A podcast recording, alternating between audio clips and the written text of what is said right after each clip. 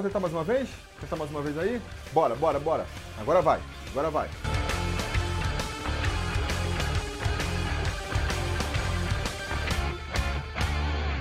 Fala, torcida vascaína, Felipe Tiru de volta na área para falar de jogo do Vascão. Né? Né? Vai ter jogo agora, não vai? Vai, vai sim. Se tudo der certo e nada der errado, nesse domingo às 4 horas da tarde, com transmissão da Rede Globo para parte da rede, o Vasco vai receber o Macaé em São Januário pela penúltima rodada da fase de grupos da Taça Rio, o segundo turno do Campeonato Carioca. E eu vou fazer uma coisa inédita aqui agora, que é indicar num preleção para vocês assistirem um preleção anterior, né? Porque eu já falei muito sobre essa partida na semana passada, quando a gente achava que ia rolar o jogo, né?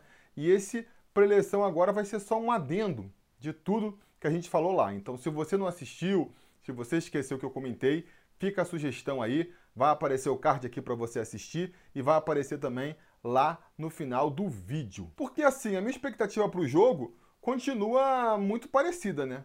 Não tenho aí grandes esperanças de ver uma partidaça do Vasco. Difícil de acreditar que o Vasco voltando aí de três meses parados, né? com só três semanas de treinamento, vai estar tá apresentando aí um padrão tático impressionante, né? A gente já vai conseguir ver o dedo revolucionário do Ramon nesse time. Vamos ver os jogadores voando, tecnicamente ali impecáveis. Nada disso, né? Muito pelo contrário, né? A tendência é ver um time bem capenga ainda. As informações que chegam, inclusive, é de que o Ramon não está escalando esse time em função ali de quem ele gosta mais, por alguma motivação tática, nada disso, né? Ele está escalando quem está ali em melhor forma, quem ele acha que está melhor condicionado, tentando fazer um catadão para armar o time, né? A gente poderia até falar que com uma semana a mais de treinamento, o time ele poderia se apresentar melhor do que se apresentaria no domingo passado. E realmente deve ter tido alguma evolução aí. Mas até isso foi prejudicado por essa bagunça que foi aí a volta do Campeonato Carioca, né? Porque se há 15 dias atrás o Vasco estivesse se preparando para estrear nesse domingo, voltar a campo nesse domingo, a preparação ia ser uma. Mas não.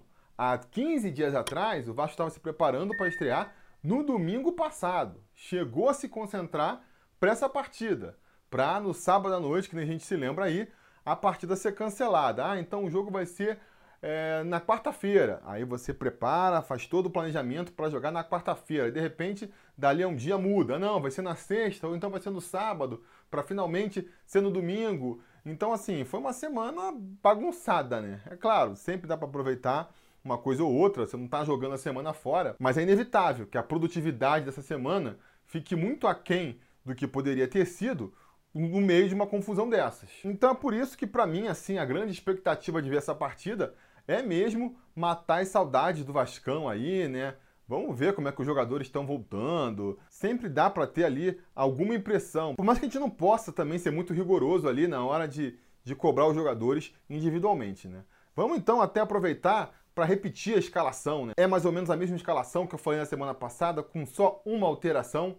Mas como eu fiz aí esse gráfico novo para apresentar os titulares, eu ainda estou curtindo, estou apaixonado ainda por esse gráfico novo, vamos soltar mais uma vez aí o time que a gente deve ver em campo. No gol, Fernando Miguel, nenhum mistério aí.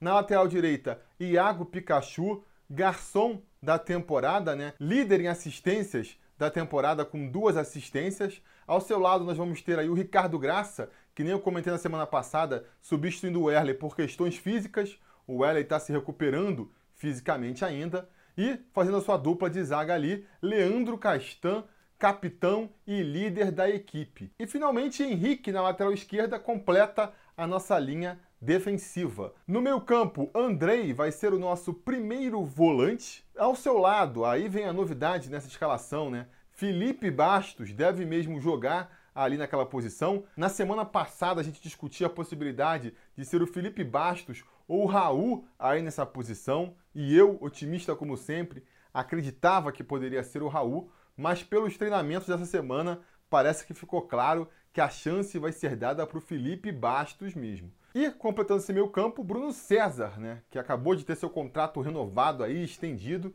e que por isso a gente já sabe vai ter muitas oportunidades ainda esse ano. Na linha ofensiva, a gente deve ter o Benítez jogando pela direita. Se não tiver nenhum problema físico, eu não vejo por que não seria ele jogando por ali. Pela esquerda, vamos ter a volta do Thales, recuperado aí. Thales, que também é um dos garçons da temporada, com duas assistências. E é o aniversariante da semana, né? Fez 18 anos, nada impede o garoto agora de ser negociado para o exterior.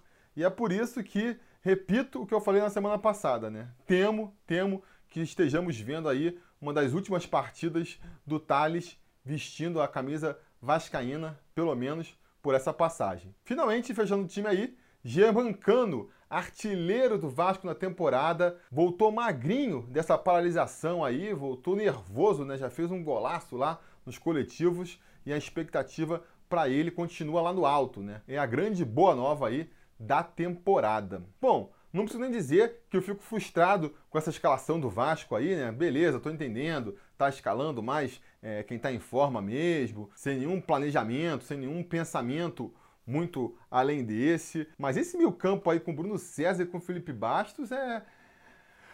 Não é muito animador, não, né? Não é muito animador. É aquela coisa, o Bruno César, cara, eu até entendo. Até entendo porque, como eu comentei, renovaram com o homem aí por mais dois anos. Por mais que nessa renovação o salário dele tenha baixado um pouco, ainda deve ser um dos maiores salários do time. E aí você tem que dar alguma chance dele se recuperar, né?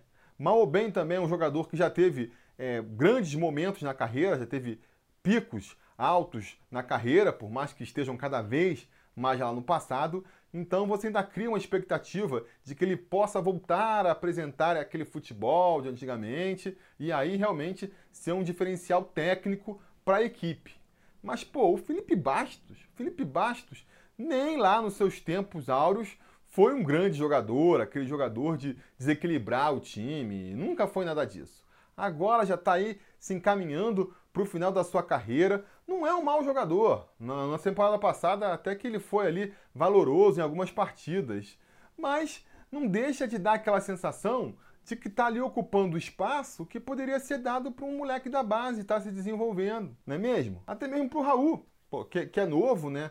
Volta e meia ainda desperta o interesse de um clube aqui, outro clube lá, então de repente o Vasco conseguiria até é, um cascalhozinho ali, com uma venda do Raul. Então, assim, pra quê, né? Pra que dar mais uma chance pro Felipe Bastos só porque ele é vascaíno, porque ele entende a torcida? Hum, parece motivos fracos, né? Meio que nem o Erley lá atrás, sabe? Pra que ficar dando chance pro Erley, que é um zagueiro, eu não tenho tanta raiva do Erley, que nem a maioria de vocês tem, mas não é um zagueiro de quem se pode esperar uma grande atuação, que vai ser um dos líderes, uma das referências do time, e, e tá ali ocupando espaço é, de uma molecada da base, né?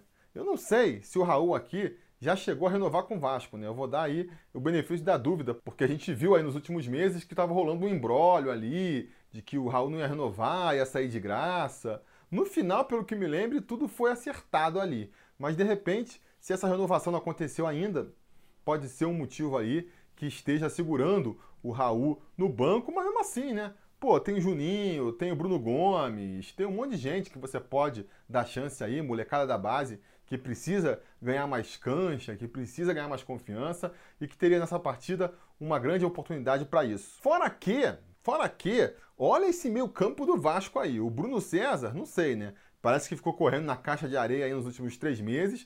Vamos torcer para ele voltar voando. Mas assim, era um jogador que, que não corria nem quando tinha que atacar. Quanto mais para voltar marcando. Felipe Bastos também, uma das suas piores características é a velocidade. É aquele jogador ali que normalmente o adversário vendo a velocidade, ele fica só olhando, ele fica só vendo se vai passar pela direita ou se vai passar pela esquerda. O próprio Andrei é novo, mas não chega a ser o mais veloz do, dos jogadores do Vasco, né? Principalmente ali para um jogador que joga como primeiro volante, eu acho que precisava de um pouco mais de velocidade, um pouco mais de explosão para conseguir se recuperar na corrida. Não é o caso do Andrei. Ele tem até um bote certeiro ali, é bem técnico nas jogadas de bola, mas veloz ele não é. Os nossos laterais também não primam pela marcação. Então a gente vai ter aí um meio-campo, uma lateral frouxa, e nessas horas, o que acaba acontecendo? Estoura lá na zaga, né? Os caras vêm passando livre, os caras vêm com tranquilidade, saem na cara dos zagueiros, e aí, na hora do gol ali, na hora dos lances de perigo, a gente acaba vendo sempre os zagueiros rendidos e a conta acaba caindo no colo deles. Espero que não aconteça isso, porque aí que a gente vai estar ouvindo na segunda-feira. Ah, não, eu falei que não dava pro Ricardo Graça jogar ali pela direita. Ah, não, eu falei, Ricardo Graça com o Castan não dá certo. Até o Castan acabou jogando menos do que jogava normalmente. E aí, se você for ver, é muito por conta disso, né? O time aí parece uma peneira. O poder de marcação vai ser, vai ser realmente muito frágil.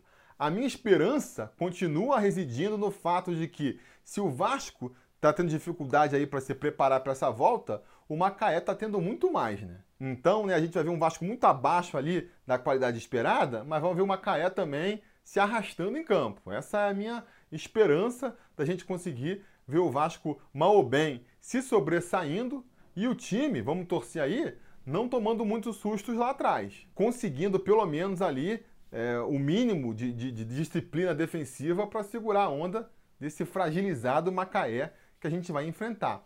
Por conta disso, é que eu vou aí apostar, repetir a aposta da última semana, insistir no Vasco 5, Macaé 1, gols de Pikachu, Henrique, Bruno César, Thales Magno e Cano. Essas foram as minhas apostas. Inclusive, você aí que é apoiador do canal e que está participando do Troféu Gato Mestre, se você deixou sua aposta na última semana, ela continua valendo. Vou passar aqui na tela para vocês verem agora as apostas que eu computei da última semana, ver se seu nome está aí. Se não estiver, aposte agora aqui nos comentários. Se tá, mas você quer mudar sua aposta, comenta aqui embaixo também porque a gente altera, a última aposta é sempre a que vale. E se você é novo aqui no canal, caiu nesse vídeo por acaso agora, eu recomendo mais uma vez que você assista o pré-eleição da semana passada, porque no final daquele vídeo eu explico direitinho o que, que é o Troféu Gato Mestre, como é que funciona. Se você já curte o canal, mas ainda não é apoiador, tá aí uma grande oportunidade. O Troféu Gato Mestre está aberto ainda. A partir de R$ reais sendo membro aqui no YouTube, você já pode participar do Troféu Gato Mestre. Não pode ajudar por um motivo ou por outro? Tranquilo, tudo bem. Já ajuda muito deixando o like aqui, ligando sua notificação, sendo inscrito no canal, comentando aqui de baixo. Isso até ajuda você a ser avisado quando tiver vídeos novos aqui no canal. Beleza? Então é isso. Vamos torcer para a gente não ser surpreendido aí mais uma vez por, por um decreto, uma decisão do, do prefeito, uma liminar, suspendendo o jogo por um motivo ou por outro. Confesso que isso aconteceu, não vou ficar nem muito surpreso. Assim que eu terminar de editar, vou até soltar esse vídeo logo para ele não, não, estrear já caduco, como quase aconteceu na semana passada. Mas se tudo der certo e tiver o jogo, depois da partida a gente volta aqui no canal, a gente solta mais um vídeo comentando o resultado e eu espero vê-los aqui para comentar a partida comigo. Beleza? Tá combinado? Então tá combinado. A gente vai se falando. A realização desse vídeo só foi possível graças ao apoio inestimável dos conselheiros do Sobre Vasco. Ajude você também ao Sobre Vasco continuar no ar se tornando um apoiador em apoia.se barra ou sendo um membro do canal aqui no YouTube.